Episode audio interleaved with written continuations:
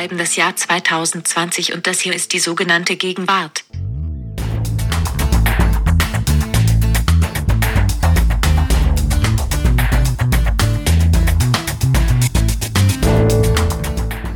Herzlich willkommen zu Die sogenannte Gegenwart. So heißt der neue Feuilleton-Podcast der Zeit. Mein Name ist Lars Weißbrot. Und mein Name ist Ijoma Mangold. Wir beide begrüßen Sie zu einem neuen Podcast der Zeit, in dem wir uns der Gegenwart widmen wollen, der sogenannten Gegenwart. Lars, wenn ich das gleich mal am Anfang, weil Metakommunikation, das ist doch immer das Schöne am Feuilleton. Wie hat Siri das Wort Gegenwart ausgesprochen mit Betonung auf Wart? Dies ist die sogenannte Gegenwart. Das war sehr, das war sehr schön. Lustig. Sehr lustig. Das war ein unerwarteter Effekt. Das wusste ich auch nicht, dass sie Gegenwart sagt. Mhm. Das bringt einen sofort zum Nachdenken und das wollen wir jetzt ja hier tun, nachdenken. Und zwar äh, in Zukunft regelmäßig. Alle zwei Wochen sprechen wir hier miteinander. Wir, das sind in dem Fall drei Redakteure aus dem Feuilleton der Zeit. Mein Kollege Ijoma Mangold, meine Kollegin Nina Power und ich. Und aus diesem Feuilletonisten-Trio werden sich hier abwechselnd immer zwei zusammenschalten in diesem Podcast. Heute sind das Ijoma und ich. Und die beiden werden dann gemeinsam versuchen herauszufinden, was es auf sich hat mit dieser Gegenwart. Denn ungefähr das ist ja unser Beruf als Feuilletonisten, oder Ijoma? Ja, ja, unbedingt. Wir werden uns hier Filme, Bücher, Serien, Debatten, Tweets, alles Mögliche genauer unter die Lupe nehmen von denen wir meinen, dass sie etwas über unsere Gegenwart verraten. Heute zum Beispiel wollen wir über einen Roman sprechen, Allegro Pastel von Leif Rand, dazu aber gleich. Erst müssen wir noch ein paar andere Sachen klären, Ijoma. Zum Beispiel, warum heißt unser Podcast die sogenannte Gegenwart? Naja, weil wir Feuilletonisten sind und deswegen auch immer alles hinterfragen und dekonstruieren und was weiß ich. Und deswegen wissen wir natürlich selber nicht genau, was ist das eigentlich Gegenwart und darum haben wir den ganzen Podcast lieber gleich die sogenannte Gegenwart genannt. Wir distanzieren uns sozusagen vorsorglich von uns selbst. Ich finde, es ist ein genialer Schachzug. Unter Neurophysiologen gibt es ja auch eine Definition der Gegenwart, also so eine ganz harte. Und die sagen einfach, die Gegenwart, das sind drei Sekunden.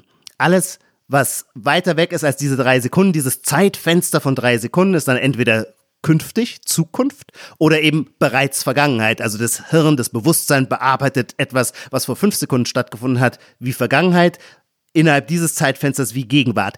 Mit diesen drei Sekunden können wir natürlich hier als Feuilleton-Podcaster nicht wirklich in Konkurrenz treten. Ganz so schnell sind wir vermutlich nicht, aber wir sollten den Ehrgeiz haben, uns irgendwie daran zu orientieren. Denn ich finde, bei Gegenwartsbeobachtungen geht es auch immer so ein bisschen um ein Spiel oder um einen Wettkampf, nämlich darum, wer ist Erster? Wer hat als erstes ein neues Phänomen identifiziert? Wie ein UFO. Ich glaube, wir beide können auch ganz persönlich sagen, dass wir dieses Spiel sehr oft miteinander spielen und es zu so einem ja. Gespräch kommt, wo der eine sagt, hey, ich habe hier total das Phänomen der Gegenwart entdeckt. Es tragen plötzlich alle Leute rote Hosen. Was, was bedeutet das über was sagt uns das über das Jahr 2020?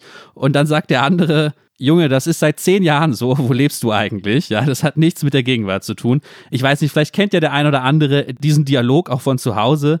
Das passiert einem ja ab und zu mal. Und wir wollen das hier, ja, als Spiel etablieren, um in diesem Podcast warm zu werden. Also jedes Mal, bevor es richtig losgeht, spielen wir einmal dieses Spiel. Wir nennen es mal den Gegenwartscheck. Wir feilen noch am Namen. Das Spiel aber geht so. Halt, bevor du das Spiel erklärst, muss ich noch einwerfen, weil du, du, hast das, diesen Wettkampfmoment gerade so schön ausgeführt und da fiel mir ein, das gibt sogar einen Standardsatz im Grunde. Ein Standardsatz, den ich selber auch ganz oft sage, dabei ist er total fies, mit dem man den anderen so ein bisschen runter macht, nämlich irgendjemand beschreibt was und dann sagt man, oh nee, das ist doch total 90s oder oh nee, das ist doch total Nullerjahre. Und damit hat man eigentlich zur Sache nichts gesagt, außer du bist auf dem falschen Zeitstrahl. Ich bin wahnsinnig viel schneller. Das, was du gerade den letzten heißen Scheiß findest, das habe ich schon vor 15 Jahren rezipiert. Und genau diesen Satz werden wir uns jetzt gleich um die Ohren hauen in unserem Spiel, das einfach nur darin besteht, dass jeder von uns drei Sachen mitgebracht hat, drei Sachen sich überlegt hat, von denen er behauptet, die stehen für die Gegenwart. Und die wird er dann vorstellen und im besten Fall sagt der andere, ja, stimmt. Im schlechtesten Fall sagt er, das ist doch total 90s, Ijoma. Möchtest du anfangen, Ijoma, mit unserem äh, Eröffnungsspiel? Unbedingt. Es ist ja unser erster Podcast, unsere erste Folge und ähm, damit wir uns ein bisschen vertrauter werden, erzähle ich etwas, ein Wort, das ich das erste Mal tatsächlich von dir gehört habe, Lars. Und zwar, ich weiß nicht wann, vielleicht vor zwei Jahren. Und da kamst du zu mir, irgendwie gab es damals eine Debatte vermutlich um Maxim Biller. Inhaltlich weiß ich das gar nicht mehr. Und du hast mich gefragt, du gehörst schon auch zum Team Maxim. Und ich weiß, wie ich diesem Wort, diesem Satz nachgrübelte, weil ich wusste, irgendwas stimmt da nicht. Und ich war mir jetzt nicht sicher. Sagt er das, es ging mir nicht um den Inhalt, sagt er das jetzt, weil man das neuerdings so sagt, oder sagt er den Satz einfach, weil sich das Wort Team auf Maxim reimt? Und dann dachte ich mir, Deswegen hat er das gesagt, obwohl er sonst nicht so der Reimtyp ist, der Lars. In dem Fall fand er das irgendwie lustig, dass sich der Vorname Maxim auf Team reimt. Und dann verging, glaube ich, ein Jahr, ohne dass ich dieses, diese Formulierung je wieder gehört habe. Und seit letzten Herbst, würde ich sagen, ist sie endemisch geworden. Man sagt nicht mehr, bist du für oder gegen etwas, ähm, sondern es, es wird alles runtergebrochen in so eine Art ist ja im Grunde eine Sportsituation. Zwei Mannschaften stehen sich gegenüber. Alles, was passiert, wird im Grunde heruntergebrochen auf diesen Wettbewerbsmoment und dann sagt man Team so und so. Bist du Team so und so oder bist du Team so und so? Du hast mir dieses Spiel natürlich jetzt gleich am Anfang sehr schwer gemacht, weil du ja zugegeben hast, dass du das Wort zum ersten Mal von mir vor zwei Jahren gehört hast. Jetzt kann ich ja überhaupt nicht mehr sagen, Ijoma, das habe ich schon vor zwei Jahren gesagt. Nein, ich, ich, ich würde sofort sagen, ja, schönes Gegenwartswort. Stimmt total wir reden ja auch immer über die Trivialisierung der Gesellschaft, alles das fällt in Stammesdenken und wenn man immer Richtig. sagt, so ich bin ich bin Team Ijoma, das ist vielleicht die schöne Seite. Stammesdenken Stimmt. mal von seiner schönen Seite, dann ist es einfach ein Team. Ja, ein Punkt für Ijoma, ich weiß gar nicht, zählen welche Punkte, das müssen wir uns noch überlegen. Das müssen wir uns noch Fall. überlegen, ja. ja. Ich habe mir als erstes äh, Gegenwartsphänomen kein Wort überlegt, sondern einen modischen Trend, ein, eine Umdeutung eines Accessoires. Und zwar seit alle Leute Masken tragen, ist ja die Frage, was mache ich mit der Maske, wenn ich sie gerade nicht wirklich auf, auf dem Gesicht habe? Mhm. Und ich würde wirklich behaupten, die Cool Kids, die Leute, zu denen man schaut und sagt, wie man, die sind sonst auch gut angezogen, wie machen dies? Die haben die am Unterarm. Hast du das schon mal gesehen, Ijoma? Also die haben sozusagen wie so zwei Armreifen, die, die Ohrschnüre am Unterarm und dann geht das, schützt das mhm. sozusagen fast wie so ein antiker Kämpfer, so ein Gladiator, der so einen Unterarmschutz hat, schützt das dann den Unterarm ich denke jedes Mal, das sind stilsichere Menschen, die sofort wussten, so, so muss ich das anziehen und nicht anders. Ich fürchte, ich kenne zu wenig coole Kids. Ich habe das noch nie gesehen. Aber ich bin überzeugt, dass ich jetzt nach dieser Sendung äh, meine Mundmaske selber auch so tragen werde. Aber ich glaube, das ist bei mir auch so ein Problem. Ich bin recht gut, glaube ich, so im Hören. Also ein neues Wort fällt mir relativ schnell auf. So eine Maske am Unterarm, ich vermute, die müsste ich zehnmal hintereinander gesehen haben, bis mir überhaupt erst aufgeht, es könnte sich, da, könnte sich dabei um einen Trend handeln wir wollen einfach weitermachen, oder? Ja. Du bist dran. Ja. Mein nächstes Wort für den Gegenwartscheck lautet, und ich glaube, das ist ein Wort, das ein anderes beerbt. Noch vor ein, zwei Jahren hat man immer für spießige Lebensformen gesagt heteronormativ.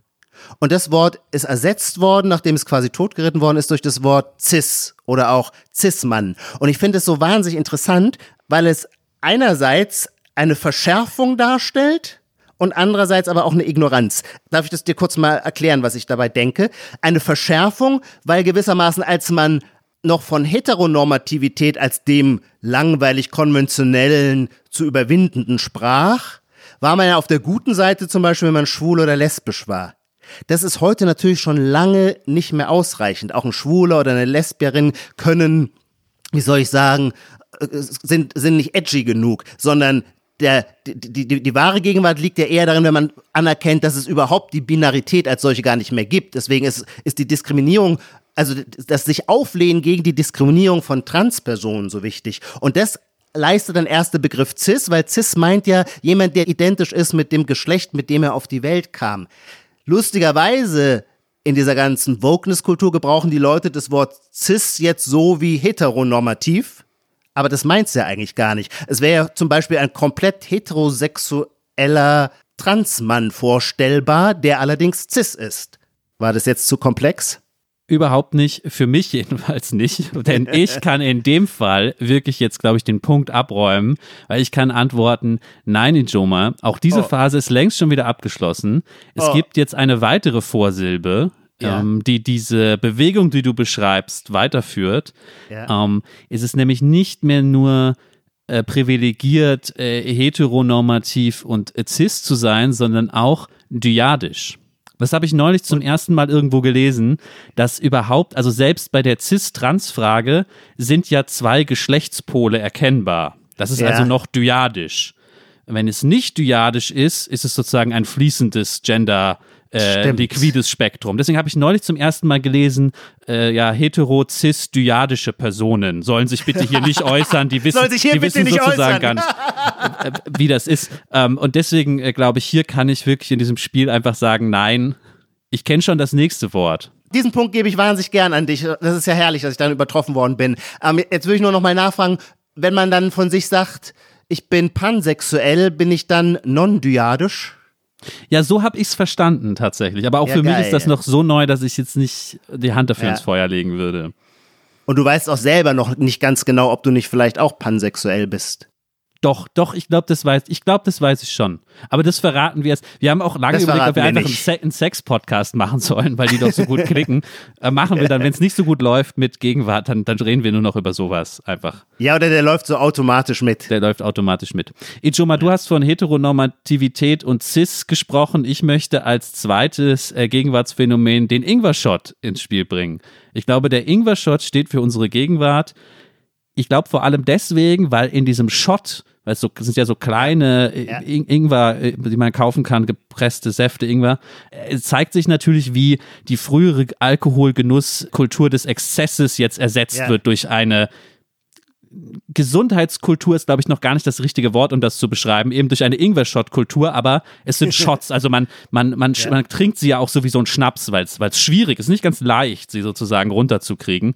Ähm, deswegen halte ich Schärfe das. Haben. Genau, ja, ja. Halte ich das für sehr gegenwärtig. Ja, das bin ich froh, dass du das äh, dafür hältst. Ja, ich finde das auch äh, ähm, ein junges Phänomen. Ich bin in dem Fall froh, dass ich diese Dinge auch selber gerne trinke. Deswegen fühle ich mich beim Ingwer-Shot auf der Höhe der Gegenwart. Ich bin auch tatsächlich jetzt im Jahre 2020, wir reden über dieses Jahr, habe ich das erste Mal ein Dry January gemacht, was meine Freunde ähm, schon seit Jahren tun.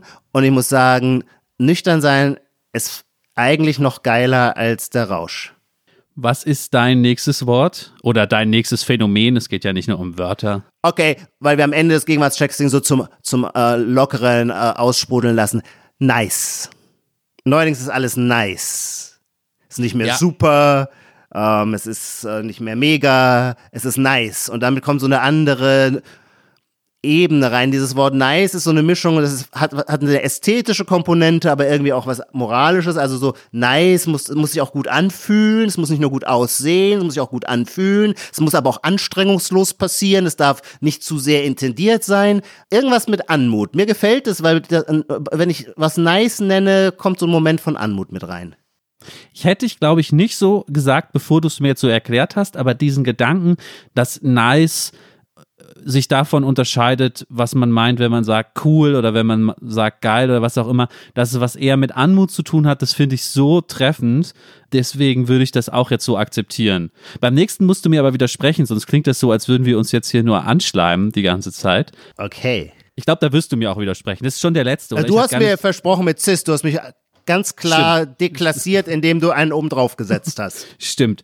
Ich habe irgendwie nicht mitgezählt richtig. Ich glaube, das ist jetzt das letzte, der letzte, das letzte im Gegenwartscheck. Und ich möchte vorschlagen, dass es eine Theorie gibt, die besonders gegenwärtig ist. Keine Theorie finde ich gerade interessanter und gegenwärtiger als äh, Geldtheorie.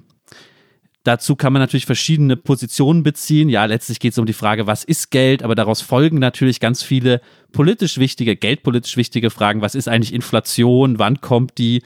Wie viel Geld können wir eigentlich Notenbanken drucken lassen und so weiter und so fort. Und ich glaube, das ist gerade einfach einfach, das ist das neue intersektionaler Feminismus. Das ist einfach die geilste Art von Theorie, die man gerade, über die man nachdenken kann finde den Zusammenhang von intersektionalem Feminismus und Modern Money Theory sehr interessant. Ich habe nämlich die schwere Vermutung, dass sich beide Gruppen ziemlich decken. Ähm, dass also wer für intersektionalen Feminismus ist, auch für äh, eine sehr expansive Geldpolitik ist und umgekehrt. Und wer für wer, da, wer, wer gegen die schwarze Null ist, ist in der Regel auch für eine hohe Bewusstheit in, im intersektionellen Feminismus zu haben. Ich glaube, da gibt es so einen Zusammenhang. Aber äh, ich würde sagen, der allerneueste Scheiß ist das nicht, weil Die Linke hat sich natürlich schon immer dafür begeistert, mit einer Theorie dafür zu sorgen, äh, dass man die Ausgabenpolitik nicht im Griff haben muss, während äh, die Konservativen immer der Meinung sind, die Bäume wachsen nicht in den Himmel, also kommen wir mal nicht mit so ausgabenfreudigen Theorien. Früher war das natürlich Keynesianismus, heute ist es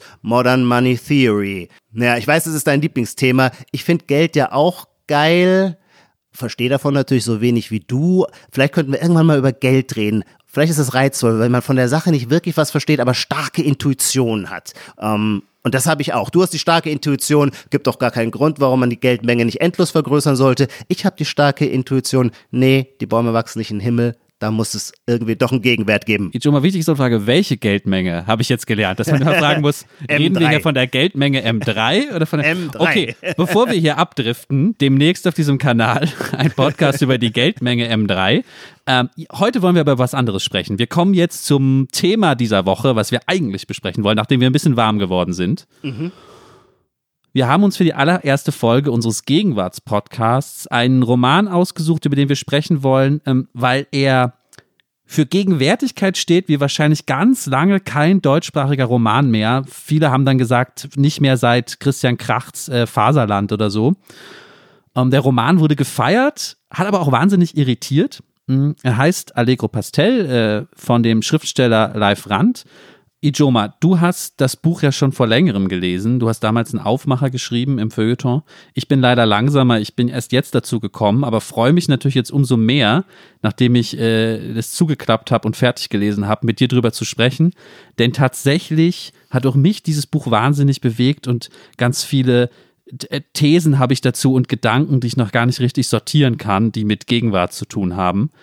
Interessant ist auch, wenn ich das Buch, wenn ich das gepostet habe bei Instagram, dass ich das gerade lese und so ein Foto von dem Buch gemacht habe, ich habe so viele äh, Nachrichten sofort bekommen, wie bei sonst keinem Buch oder Serie, von dem, von dem ich erzähle, dass ich es gerade konsumiere, weil Leute es auch wahnsinnig aufgeregt hat. Also manche fanden es toll, viele sind super genervt immer noch von dem Erfolg auch des Buches. Also scheint es viel zu diskutieren zu geben. Da entflammt sofort eine, eine Debatte. Ja, es lässt irgendwie keinen kalt. Ja, und vielleicht, vielleicht können wir damit anfangen, ganz simpel. Vielleicht kannst du den Zuhörerinnen und Zuhörern, die das noch nicht gelesen haben, einmal kurz sagen, was ist das für ein Buch? Und dann mhm. müssen wir klären, warum äh, mhm. bewegt uns das so? Gerne, gerne. Also man kann es relativ einfach erzählen. Allegro Pastel spielt in den Jahren 2018 und 2019, also für ein Buch muss man sagen in der absoluten Jetztzeit, näher ran an den Druckterminen gewissermaßen kann man ja kaum rücken. Der Roman hat zwei Hauptfiguren, die sind am Anfang ein Liebespaar. Das ist Jerome, der ist 35 Jahre alt, Webdesigner. Und Tanja, sie ist 30, Schriftstellerin, hat gerade einen großen Erfolg gehabt mit ihrem Debütroman, der heißt Panoptikum Neu. Da geht es um Virtual Reality. Sie wohnt in Berlin, er interessanterweise seit einiger Zeit wieder äh, im, im alten Bungalow seiner Eltern in der Peripherie Frankfurts im ländlichen Raum. Beide, Jerome wie Tanja, sind und das glaube ich das Entscheidende für den Roman, sind obsessive Beobachter. Und zwar selbst wie Fremdbeobachter. Das zeichnet auch ihre Beziehung aus. Die, also, die, die, also, die hat ein krasses Level an Selbstreflexion oder überhaupt ein krasses Level an Reflexion. Alles, was die beiden tun oder sagen, sind immer bewusste Worte und Taten. Sie wissen immer genau, welchen Code sie gerade benutzen. Und wenn ihnen klar wird, dass ein Code schon zu abgedroschen ist, im Sinne so unseres Gegenwartschecks, dann können sie ihn eben allenfalls noch ironisch anwenden. Not und Leid in einem robusten Sinn gibt es in dieser Welt nicht, und es ist auch gar nichts Schlimmes passiert, aber trotzdem braucht Tanja plötzlich Abstand von Jerome. Man kann als Leser nicht so ganz genau sagen, woran es liegt. Sie hat sich immer eine Website für ihr neues Buch oder für sie als Autorin gewünscht. Zum Geburtstag hat ähm, Jerome ihr das endlich eingerichtet. Aber seit es soweit ist, stimmt irgendwas nicht mehr und sie brauchen plötzlich Abstand und äh, Distanz voneinander und das ist dann eigentlich schon das Ende der gelingenden oder der glücklichen Beziehung. Mehr erzähle ich jetzt erstmal nicht. Über den weiteren Stand dieser äh, Love Story ähm, werden wir bestimmt noch das ein oder andere anmerken können. Ich glaube, das allererste, was ich sagen muss, ist, ich verstehe erstmal, wenn Leute sagen, warum, warum das Buch so, so, so genervt hat. Ich weiß nur ja. noch nicht, nervt das Buch oder nerven die Figuren, was ja ein wichtiger Unterschied ist. Ähm, weil wie du es erzählt hast, trifft es auch meinen Eindruck, dass es eben keine echten Probleme gibt. Also diese beiden machen sich wahnsinnig viele Gedanken und spiegeln ihre, ihre Verhaltensweisen in ihrer Beziehung zueinander auf drei verschiedenen Ebenen und bis ins Detail und ähm, äh, zermartern sich auch darüber, auch wenn sie nie wirklich unglücklich sind, aber es gibt sehr viele Gedankenschleifen. Aber ich verstehe nie, was ist eigentlich euer Problem? Was, was ist eigentlich das Problem, was ihr wirklich habt? Und ich glaube, das hat mich so verrückt verrückt an dem Buch gemacht. Ist das, ist das, was das Buch so gegenwärtig macht, dass man irgendwie das Gefühl hat, uns in unserer Welt, in unserer Bubble treffen jetzt nur noch Luxusprobleme? Ja, ich glaube deswegen, das ist der Grund, warum das Buch auch als so eine Provokation empfunden werden kann, weil Leif Rand ähm, tatsächlich eine Welt beschreibt, in der es im, die im alten Sinne robusten Probleme nicht mehr gibt.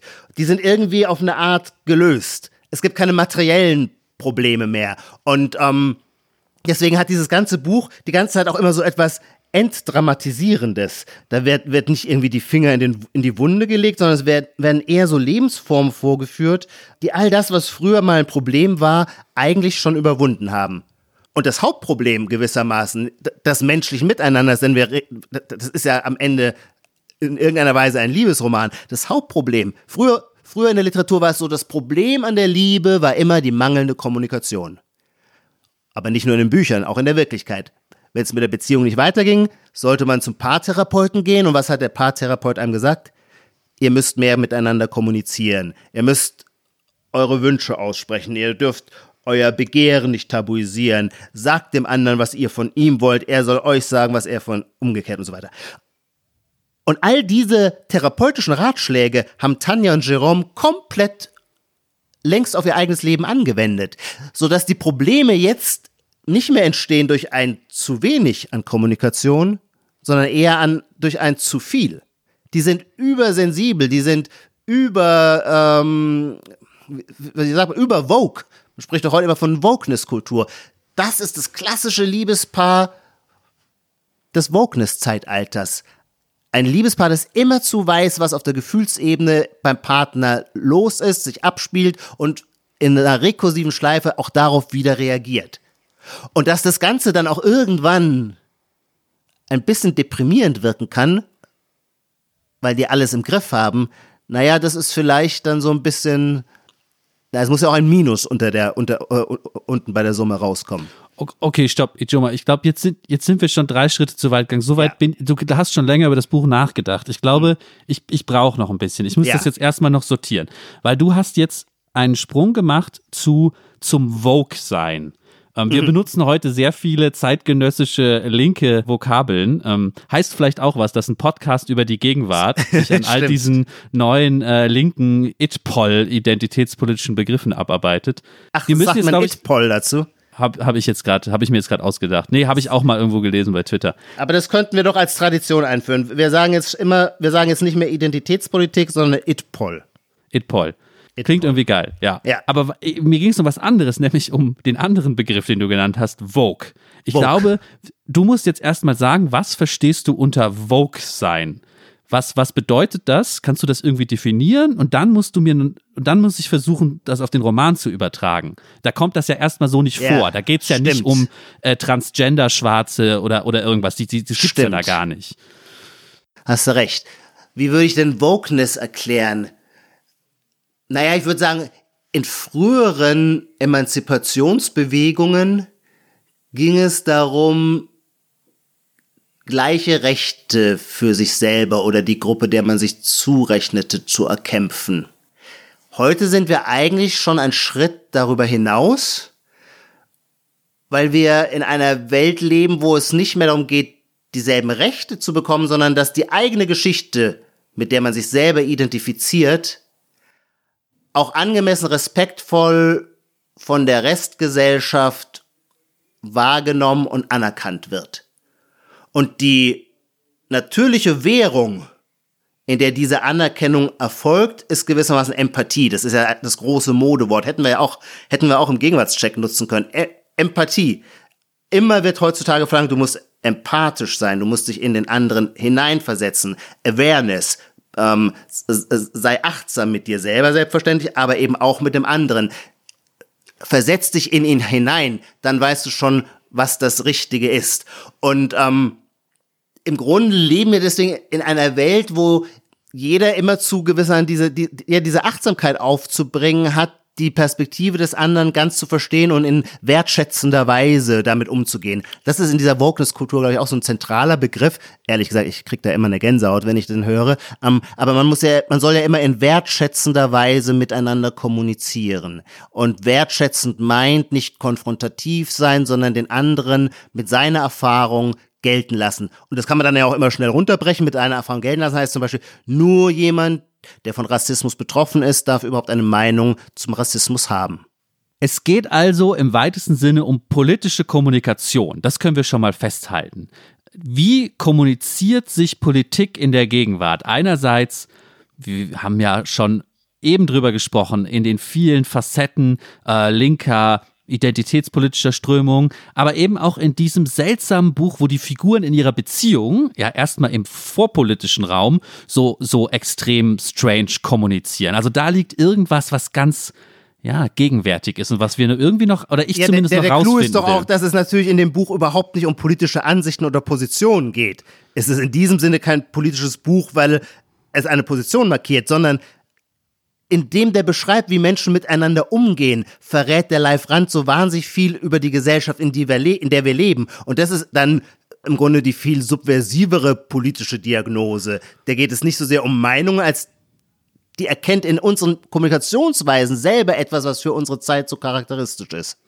Und vielleicht müssen wir das nochmal genau untersuchen, bevor wir jetzt weiter darüber nachdenken. Und auch dafür haben wir uns in diesem Podcast was überlegt.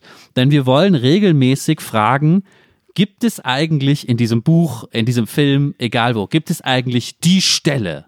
Hm. Die Stelle. Die Stelle ist für Feuilletonisten wichtig, weil die ja gerne aus einem Pinselstrich, einem Wort, einem Satz, einem Absatz ganze Theoriegebäude ableiten können. Und auch das wollen wir natürlich machen. Deswegen werden wir regelmäßig fragen, was ist die Stelle? Und auch bei Live Rand gibt es eine Stelle, von der wir glauben, dass man an ihr sehr gut das ganze Buch und die ganze Gegenwart am Ende erklären kann. Ijoma, soll ich nochmal Siri bitten, die uns vorzulesen? Oh ja, Siri hat so eine sch herrlich schräge Art, Wörter falsch auszusprechen, dass man die Wörter wie einen neuen Gast begrüßt. Sehr schön, dass du das gesagt Gegenwart. Ähm, Gegenwart. Ich halte das nochmal hier ran. Achtung. Im Anschluss kochte Tanja grünen Tee. Das gemeinsame Ritual bestand darin, innerhalb von 30 Minuten genau drei Aufgüsse zu trinken und währenddessen schweigend auf dem Balkon zu sitzen. Diese Variante einer Teezeremonie hatte Tanja im vergangenen November vorgeschlagen, während der fünf schönen Tage von Jeroms ersten Besuch. Eigentlich redeten sie ja beide schrecklich gern, und Jerome war überzeugt, dass die Fähigkeit, miteinander quasi endlos sprechen zu können, noch vor jeder körperlichen Anziehung die Grundlage für ihr Zusammensein bildete. Mit Hilfe der Teezeremonie hatten sie sich bewiesen, dass sie auch gemeinsam schweigen konnten. Auf Tanjas schmalem Balkon blickte Jerome Tanja oft in die Augen, während diese an ihrem hellgrauen chinesischen Teebecher nippte. Tanjas Wasserkocher sah wertvoll und futuristisch aus, mit einem leuchtenden Reif am Unterboden. Für grünen Tee erhitzte sie das kalkige Berliner Leitungswasser auf nur 70 Grad. Das ist so geil. Siri ist so geil. Erstmal geht einem jetzt natürlich auf, ihre Betonungsmethode lautet, Präpositionen kriegen keine Betonung. Deswegen sagt sie Aufgüsse. Wir würden ja sagen, Aufguss. Nein, sie sagt Aufguss. Und dann ist das geile, Siri hat ein unendlich geiles Gespür für Live-Rand, weil das, was man dem Live-Rand ja vorwerfen kann oder womit manche fremdeln an dem Buch, dass das alles so unglaublich klare, saubere Oberflächen sind, klinisch, steril, wenn man so will. Das hat die Siri ja alles in ihrer eigenen Stimme. Also Siri ist, muss man sagen, die kongeniale Live-Rand-Interpretin. Vielleicht falls jemand jetzt nicht dieser sehr glatten Stimme so gut folgen konnte, ich fasse kurz nochmal zusammen. An dieser Stelle äh, sehen wir dieses Paar, die noch zusammen sind und sie machen sich folgenden Gedanken. Ähm, äh, äh, es geht ja darum, sie können ganz toll miteinander reden, das lieben sie auch an sich, aber dann sagt, denkt der eine, aber es geht doch auch darum, miteinander schweigen zu können, weswegen er dann absicht, weil sie beide absichtlich eine Situation kreieren, in der sie trainieren, miteinander zu schweigen. Nämlich äh, eine Art Teezeremonie nach ihren Regeln, bei der sie auf dem Balkon Tee trinken und der Tee hat immer genau 70 Grad. Genau, das ist im Grunde nochmal, was ich vorhin sagte. Deren Problem ist nicht ein Mangel an Kommunikation, wie früher in dysfunktionalen Familien wurde nicht miteinander gesprochen. Nee, hier wird wahnsinnig viel miteinander gesprochen und die wissen das auch und haben auch das schon wieder reflektiert und reagieren auf diese Diagnose auch schon wieder, indem sie sagen, unser Problem ist nicht fehlende Kommunikation, sondern eher zu viel Kommunikation. Also müssen wir uns bewusst Räume schaffen, in denen wir miteinander schweigen, damit wir beweisen können, dass wir auch miteinander schweigen können. Und dann kommt etwas ins Spiel, ich finde ja das Materielle an Literatur immer geil, ähm, mit dem Teewasser und den drei Aufgüssen. Es ist ja, ich selber bin leidenschaftlicher Teetrinker. Immer schon gewesen. Ich habe immer wahnsinnig gern Tee getrunken, aber ich habe auch erst vor fünf Jahren die Welt der Sencha-Tees entdeckt. Und ich muss sagen, wenn ich mich in meinem Bekanntenkreis rumhöre, gibt es immer noch sehr viele, die von deren Existenz nichts wissen. Es ist wie ein neuer Planet. Das sind japanische grüne Tees, die von einem, von einem Raffinement sind, von dem ich mir vorher gar keine Vorstellung gemacht habe. Die sind schweineteuer. Da können 100 Gramm problemlos auch 180 Euro kosten.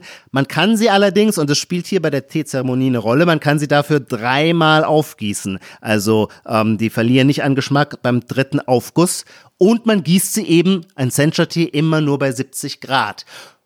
Und das finde ich nun ein tolles Symbol für diese Art, wie Live Rans Figuren durch die Welt laufen.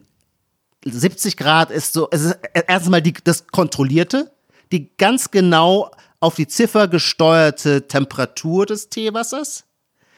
Und dann diese 70 Grad, die sind nicht kalt, aber auch nicht kochend heiß. Also genau so ausgewogen, dass es zu einem erfolgreichen Lebenskonzept passen kann. Wohltun für Geist und Seele.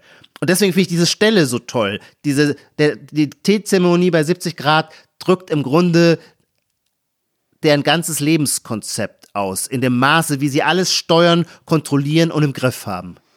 Überhaupt ist es nicht nur dieser Tee bei 70 Grad, alle, alle phänomenologischen Eindrücke und Vibes, die in diesem Buch vorkommen, scheinen eigentlich der gleiche 70 Grad, äh, das gleiche 70 Grad Gefühl zu sein. Das betrifft äh, er meditiert. Ja, also Drogen ist ja das krasseste Beispiel. Erstmal naheliegend, er meditiert sozusagen ja. zu diesem Gefühl. Dann ähm, mach, äh, sie spielt Badminton, was ganz wichtig ist. Er geht laufen, ganz normal. Ja, sie haben dieses Sport Gefühl danach, was, was damit im Einklang steht. Aber selbst bei den echten Exzessen, bei Sex, es geht sehr viel um Drogen in dem Buch, um Ecstasy vor allem, auch da äh, scheint sie sich auf dem gleichen Vibe einzupegeln wie diese, wie diese 70 Grad Tee. Es gibt sogar explizit einmal die Stelle, dass er sagt, ein gutes High vom Ecstasy ist so wie das High nach dem Laufen gehen an einem guten Tag was ja auch mhm. das so runterpegelt. Also alles ist irgendwie auf der gleichen Mellow Art irgendwie ganz gut. So, das ist das ist krass. Das, das ist auch so super hängen geblieben bei mir. Das habe ich auch in keinem Buch so gelesen, dass alles auf so einen ganz seltsamen Vibe gebracht wird plötzlich. Absolut. Es gibt mal eine Stelle, ähm, ich finde die jetzt hier nicht ähm, in meinem Manuskript, aber da fragt sich der Jerome, ob er nicht irgend, also irgendwas Energetisches muss passieren und er ist sich jetzt aber nicht ganz sicher, wie er das herbeiführen soll. Entweder indem er sich mal richtig ein hinter die Binde kippt oder indem er äh, eine Phase des totalen, äh, wie sagt man, der Trockenheit, also äh, kein Alkohol zu trinken. Das Ungenügen entsteht gewissermaßen durch die allzu gute Ausbalanciertheit von, also gewisser maßvolles Trinken. Da ist er jetzt, das befriedigt ihn nicht und jetzt ist er sich aber gar nicht sicher, was dann eigentlich die, jetzt braucht ein Schuss Extremismus, aber er ist sich gar nicht sicher, was der Extremismus sein könnte sich total volllaufen lassen oder gar nichts trinken. Beides könnte funktionieren. Aber Ijoma, ich finde immer noch deine These so krass, dass das mit, mit linken emanzipatorischen Idealen wie Wokeness, wie Vogue sein zu tun hat, weil es ist doch erstmal das komplette Gegenteil davon, Ijoma. Also all das, was hier stattfindet, ist diese Art von ähm, äh, Achtsamkeit, Mindfulness, Selbstbespiegelung, Mindfulness, yeah. Mindfulness e Egozentrik, ja eigentlich letztlich, um dieses dumme Wort zu benutzen, alles ist extrem narzisstisch. Ich meine es vielleicht gar nicht wertend gerade, einfach um uns zu beschreiben, yeah. ja. Yeah. Sagen, alles ist extrem narzisstisch. Und ja, aber das ist doch der Emanzipatorische Clou. Politik ist doch das Gegenteil davon. Nein, das wäre dann der Clou. Das wäre doch die, das ist die gegenwartserschließende Kraft ähm, von Allegro Pastel, zu zeigen, dass natürlich im Kern der Wokeness-Kultur der reine Narzissmus schlummert. Das merkt man ja auch immer. Wo äh, Standardsituation der Wokeness-Kultur, du erklärst jemand anderem, was er nicht mehr sagen soll. dann sagt man immer, das geht ja gar nicht. Oh, der hat das N-Wort gebraucht oder irgendein Wort, das jetzt nicht mehr, der hat bei der Abkürzung LCBQRI, keine Ahnung, einen Buchstaben vergessen oder durcheinander gebracht wie ich. Das geht ja gar nicht. Der ist ja null Vogue. Warum macht man sowas? Warum korrigiert man seinen Mitmenschen, indem man ihn vorführt? Ähm, natürlich, um sich selbst zu bestätigen, weil man dann selber der moralisch Aufgeklärte, weil man selber der moralisch empfindsamere äh, und achtsamere ist. Deswegen, ich glaube durchaus, ähm, dass im Kern der Wokeness-Kultur tatsächlich ein Narzissmus lauert. Gut, aber Ichoma, nein, dann machst du den, das ist mir viel zu einfach und ich finde auch, ich finde auch, das ist nicht, ich glaube ja auch, dass dieser Roman, obwohl Politik kaum vorkommt, extrem eine politische Botschaft hat, aber die kann nicht die sein, die du gerade sagst, weil du machst den Fehler aller liberal-konservativen ähm, konservativen Meinungskolumnisten ja. oder so und du wirfst, du hast jetzt, was du da gerade erklärt hast, hat einfach die Machtfrage über Bord geworfen. Ja, natürlich ist Identitätspolitik und Political Correctness und Wokeness natürlich kann man das als Narzissmus beschreiben. Die Frage ist aber ja, wer soll hier und darf hier narzisstisch sein? Also es ist ja eher die Forderung, die marginalisiert Stimmen sollen endlich ihren Narzissmus ausleben dürfen. So, also deswegen, das macht noch so keinen Sinn, was du gesagt hast, finde ich. Tricky Frage. Ähm, lass mich mal nachdenken, was ich darauf jetzt antworte. Ich will meine Sache gut machen. Na, erstens mal glaube ich nicht, dass es zutrifft dass gewissermaßen die sogenannten Marginalisierten die Machtlosen sind. Im Gegenteil, wenn man heute für sich den Titel durchsetzen kann, zu den sogenannten Betroffenen oder den Marginalisierten zu gehören, dann ist es ja ein Akt des Empowerments, dann ist man in Wahrheit auf der Privilegienseite, auf der Machtseite und kann, hat hegemoniale ähm, Deutungsmacht, kann den Diskurs bestimmen. Aber mir geht es eigentlich um etwas anderes und das wäre jetzt der zweite Punkt, diese Wokeness-Kultur, von der ich glaube, dass der Live Rand sie auf eine indirekte, kluge Art beschreibt. Die Träger dieser Wokeness-Kultur sind ja jetzt keineswegs die Marginalisierten. Zum Beispiel, wenn wir in die USA schauen, ist es ein, völlig klar. Es ist natürlich eine weiße, gebildete Mittelschicht, die diese ganze Wokeness-Kultur trägt und dafür sorgt, dass Redakteure bei, der New York Times rausfliegen. Das heißt, sie ist selber eigentlich ein Privilegienphänomen und da greift Allegro Pastel so geil rein, weil, weil es ohne direkt politisch das zu adressieren in seinen Figuren beschreibt, wie zwei Menschen miteinander so umgehen, dass sie immer total reflektieren, unglaublich achtsam sind, wissen, was im anderen vorgeht. Also genau die Forderungen, die die Wokeness-Kultur auf unsere moralische Umsicht, an unsere moralische Umsicht stellt, erfüllen und erkennbar wird, dass das aber in Wahrheit eine, eine narzisstische Bewegung ist, weil man sich nämlich die ganze Zeit dabei mit sich selbst beschäftigen kann, sich selbst die ganze Zeit darin feiern kann, was für ein umsichtiger und achtsamer Charakter man doch ist. Wokeness-Kultur ist ja immer, wie man so schön sagt, Virtue Signaling. Also man belehrt jemand anderen über dessen Unreflektiertheit und bringt sich damit selber gleich automatisch in die Position, sich als der Sensiblere auszuweisen. Und deswegen würde ich sagen, ähm, die Wokeness-Kultur, die jetzt unsere Gegenwart so stark prägt, die ist natürlich getrieben von einem ganz starken Narzissmus, der heuchlerischerweise noch nicht mal eingestanden wird. Ich habe zwischendurch gedacht, vielleicht hilft uns weiter oder hilft mir beim Lesen weiter die, die wenigen Stellen, in denen, an denen ähm, Politik doch overt in diesem Buch vorkommen. Da gibt es tatsächlich nur ganz wenig. Overt, das overt. Das ist jetzt kein zeitgenössisches Wort, aber ein besonderes gleichwohl. Was heißt nochmal overt? Äh, offen, also äh, äh, Ach so wo, es, wo es beim Namen genannt wird, ja, wo es sozusagen wirklich um Politik geht. Ich glaube, auch deswegen sind, reagieren die Leute, das reicht schon, dass die Leute so gereizt auf dieses Buch reagieren, dass Live Rand so ausgestellt Politik nicht vorkommen lässt. Ja, das stimmt. Um, ähm, ja. Es gibt einmal so eine Stelle, da denkt sie, das war das erste Mal seit zehn Jahren, dass ich über Politik diskutiert habe. Und das ist ja sozusagen eine reine Provokation. Ähm, das stimmt. Ich, äh, das ist so eine sehr gegenwärtige Provokation zu sagen, ich interessiere mich ja nicht für Politik. Also wo, wo soll das, wo soll das? Äh Absolut, darin liegt das Provokationspotenzial. Der, also diese ganze Vorstellung, dass man sich zur Gegenwart in eine, in eine kritische Position zu bringen hat, in eine verurteilende Position, wo man die Gegenwart als eine unerträgliche beschreibt, das ist quasi Standard in der, in den Künsten. Und das verweigert der Live-Rand. Der macht quasi ein, hat ein affirmatives Verhältnis. Das ist vielleicht schon zu viel gesagt, aber der, den Gestus des politischen Verurteilens hat er quasi als eine schon abgedroschene Pose abgelegt und sucht die neue Provokation quasi in der Identität mit allem. Und da gibt es jetzt etwas, Lars, darüber bin ich überhaupt erst vor ein paar Wochen gestolpert, als ich meine Rezension geschrieben habe, war mir das nicht klar. Aber das ist, glaube ich, total zentral. Das Buch hat nämlich drei Motti und das eine Motto stammt von einem Eckhart Tolle. Und den kannte ich, als ich im Februar das Buch gelesen hatte, noch gar nicht. Ich vermute mal, dass du ihn schon kennst, weil du bist eine andere Generation. Aber seither habe ich in meinem Bekanntenkreis, besonders bei einer Freundin, ähm, die ist totaler Eckart Tolle-Fan. Und seither wird mir plötzlich klar, wie zentral dieser Eckart Tolle ist als ein, ein, ein moderner Prophet. Und der Live Rand zitiert ihn mit dem Satz, und der ist, ist ein krasser Satz, wenn man muss dann öfter über nachdenken und dann haben wir auch die, gleich, sehen wir auch gleich die Verbindung zu der Frage nach dem Politischen. Einige spirituelle Lehren sagen, dass aller Schmerz letztendlich eine Illusion ist. Und das ist wahr. Aller Schmerz ist letztendlich eine Illusion.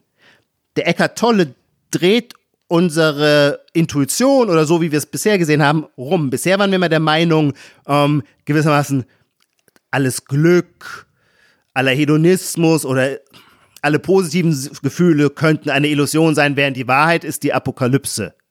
Und er dreht es total um. Er sagt, der Schmerz ist eine Illusion. Und das ist auch die Lehre wohl so, habe hab ich mir das jetzt von Freunden erklären lassen, von Eckhart Tolle, ähm, der sagt,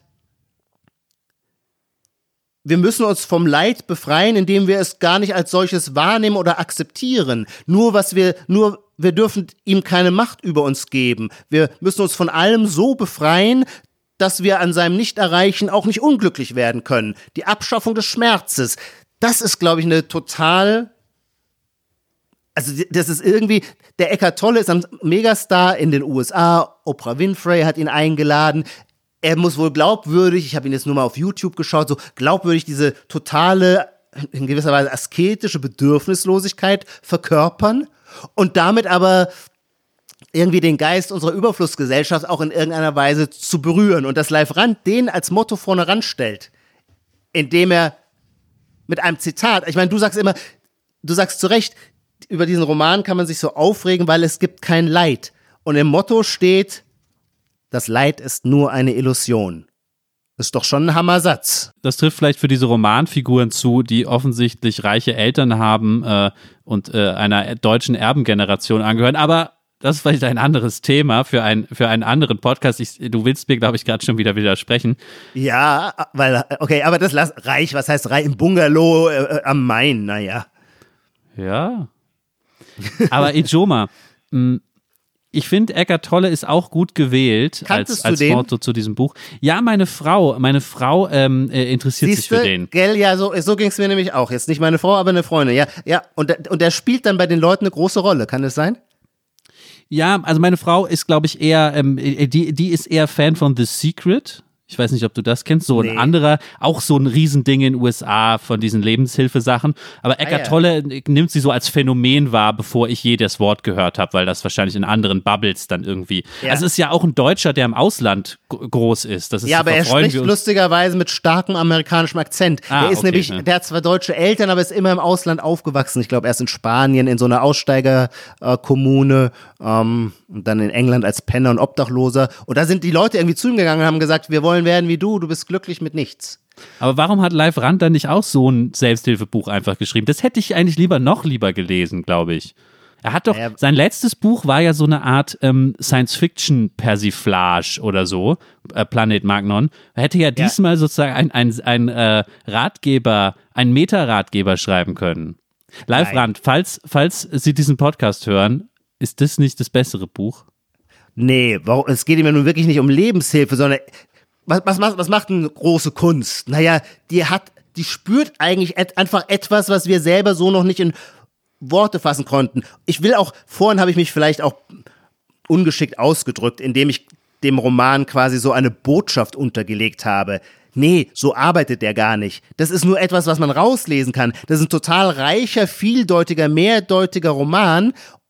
Und ich habe mir, ich habe den zum Beispiel auch unter der Folie Wokeness gelesen. Das muss man aber überhaupt nicht.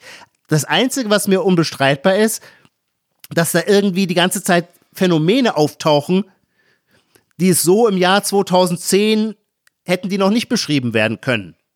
Das, das glaube ich auch. Ja, das glaube ich auch total. Ich glaube. Zum Beispiel etwas, wo, wo du doch, da müsste ich dich doch jetzt voll in mein Boot der Begeisterung reinholen.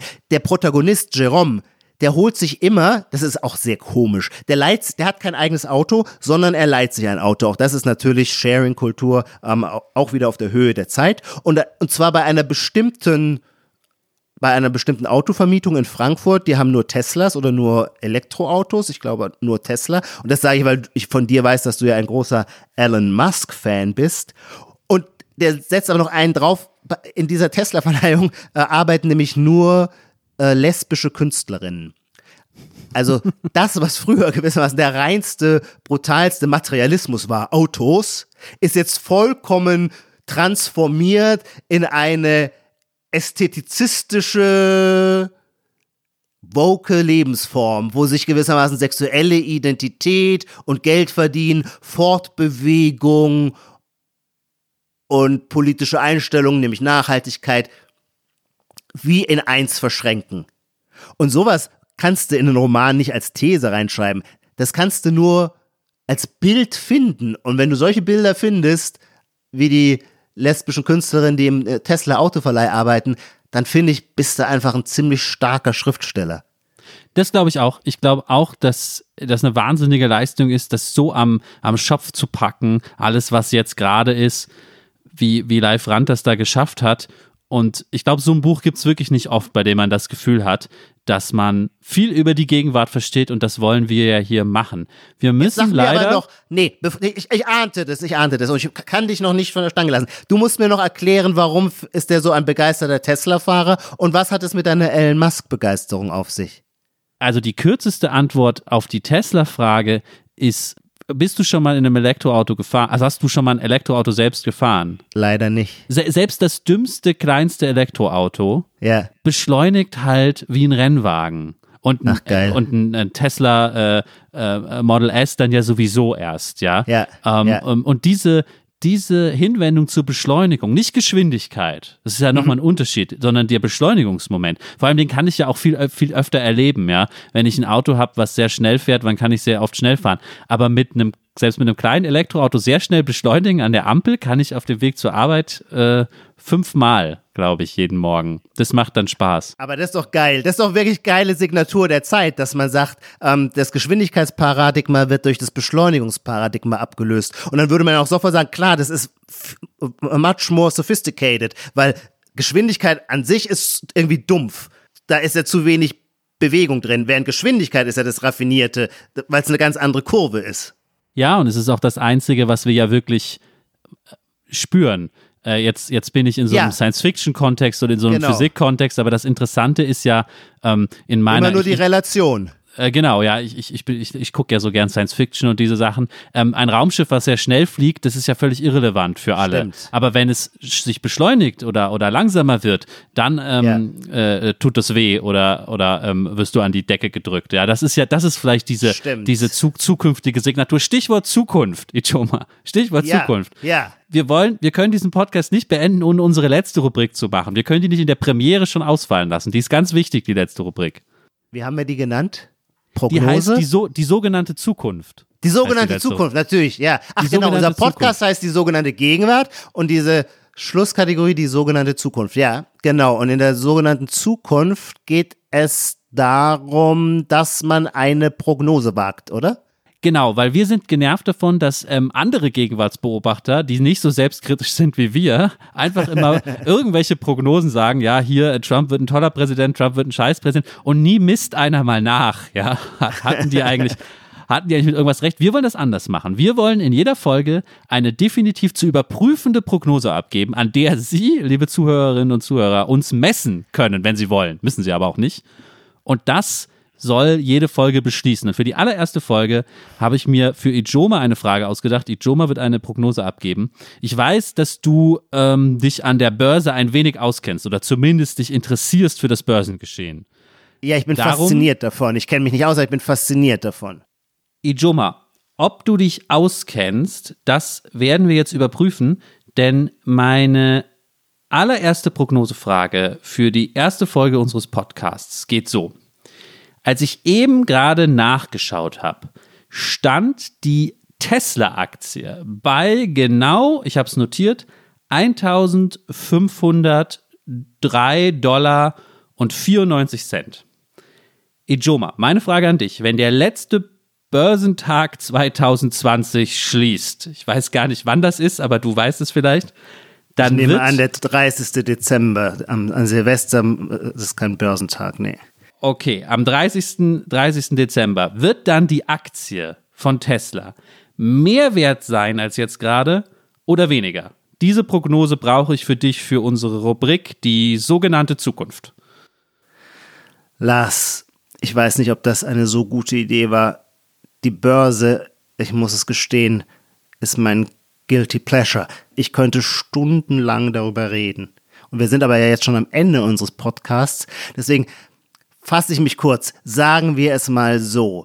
Ähm, wird die Tesla-Aktie am Ende des Jahres höher bewertet sein oder niedriger als heute?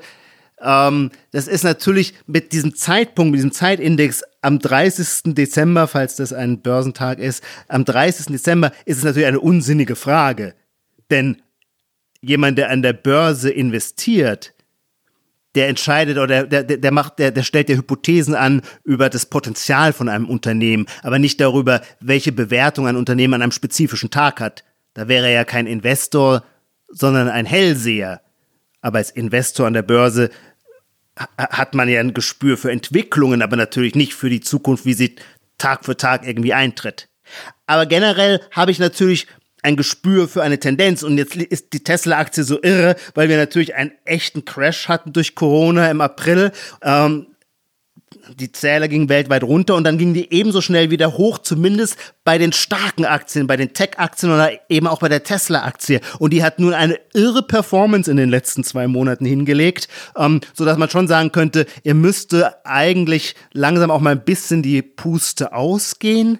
Aber als echter Investor will ich ja nicht kurzfristige Gewinne einstreichen, sondern ich glaube an ein Unternehmen in the middle and in the long run. Und da bin ich überzeugt, Tesla ist so innovativ, die sind so stark in dem, was sie tun und dem gehört auch die Zukunft, ähm, dass ich auf keinen Fall meine Tesla-Aktien, wenn ich denn welche hätte, abstoßen würde, sondern jedem raten würde, die liegen ganz gut in deinem Portfolio. Okay, das war jetzt eine lange, ein bisschen ausweichende Antwort. Aber Lars ich hat gesagt, wenn man mich zur Börse fragt, gerate ich ins, ins Fabulieren. Ja, aber ich will ja auch eine, eine Prognose, ich will ja auch was, ich will was Messbares. Ja. Ach so, was, ja, die Tesla-Aktie wird am Ende des Jahres höher bewertet sein als jetzt. Danke, Ijoma. Weil man muss sich auch festlegen dann, das ist Absolut, das Spiel. Du hast völlig das ist das Spiel. Ich schreibe hier auf, Ijoma sagt, die Tesla-Aktie wird am Ende des Jahres mehr wert sein als heute. Wir sammeln das, wir überprüfen das, wir werten das das am Ende aus von international. Und das Tolle, Lars, ja? und das Tolle, Lars, sollte ich nicht recht haben, gewinne ich, weil dann ist sie niedriger bewertet. Das ist eine Kaufgelegenheit. Dann kann ich da endlich einsteigen. So, so haben alle was davon, ja. So haben alle was davon. Und wir, wir, wir und unsere Zuhörerinnen und Zuhörer können überprüfen, wie gut unsere Prognosen wirklich sind. Wir machen das in jedem Podcast, natürlich nicht jedes Mal äh, mit der Börse, sondern äh, immer mit einer anderen Frage. Es bleibt uns jetzt eigentlich nur noch uns zu verabschieden, oder? Ich will nur einen Hinweis geben, Ijoma. Zum Start unseres Podcasts, die sogenannte Gegenwart, haben wir gleich zwei Folgen veröffentlicht. Die andere geht zeitgleich mit dieser hier online. Und da sprichst du mit der dritten in unserem Bunde, nämlich mit unserer Kollegin Nina Power. Worüber sprecht ihr in der anderen Folge, die jetzt online geht, Ijoma? Wir sprechen über auch so ein Guilty Pleasure von mir, nämlich ähm, Kochshows. Ah. Namentlich auch in der Welt der YouTube-Channels oder YouTube-Clips. Also alles, was mit Essen zu tun hat und mit Kochen zu tun hat. Denken Sie an die ganzen Netflix-Serien, Chef's Table und so weiter. Und darin ist so viel an Gegenwart zu greifen. Ähm, darüber machen Nina und ich uns Gedanken. Sehr schön. Ijoma, wie wollen wir uns verabschieden von unserem Podcast hier, von unserer naja, Folge? Da habe ich halt nur eine Bitte. Ich bin auch generell ein allgemein großer Podcast-Fan. Was mich aber jedes Mal nervt, ist, wenn am Ende äh, die Podcaster sich gegenseitig versichern, dass es wieder so unglaublich viel Spaß gemacht hätte, den Podcast aufzunehmen. Und deswegen ist meine Bitte an unseren Podcast, an die sogenannte Gegenwart, nie, bitte nie sagen, es hat so wahnsinnig viel Spaß gemacht. Okay, okay, das ist eine, ein vernünftiges Anliegen. Ich werde nicht sagen, dass es mir Spaß gemacht hat. Ich sage einfach nur, bis zum nächsten Mal. Bis zum nächsten Mal und danke fürs Zuhören an alle, alle, die den Podcast gehört haben. Wir hören uns dann mit der dritten Folge zum nächsten Mal wieder in zwei Wochen. Bis zum nächsten Mal. Tschüss.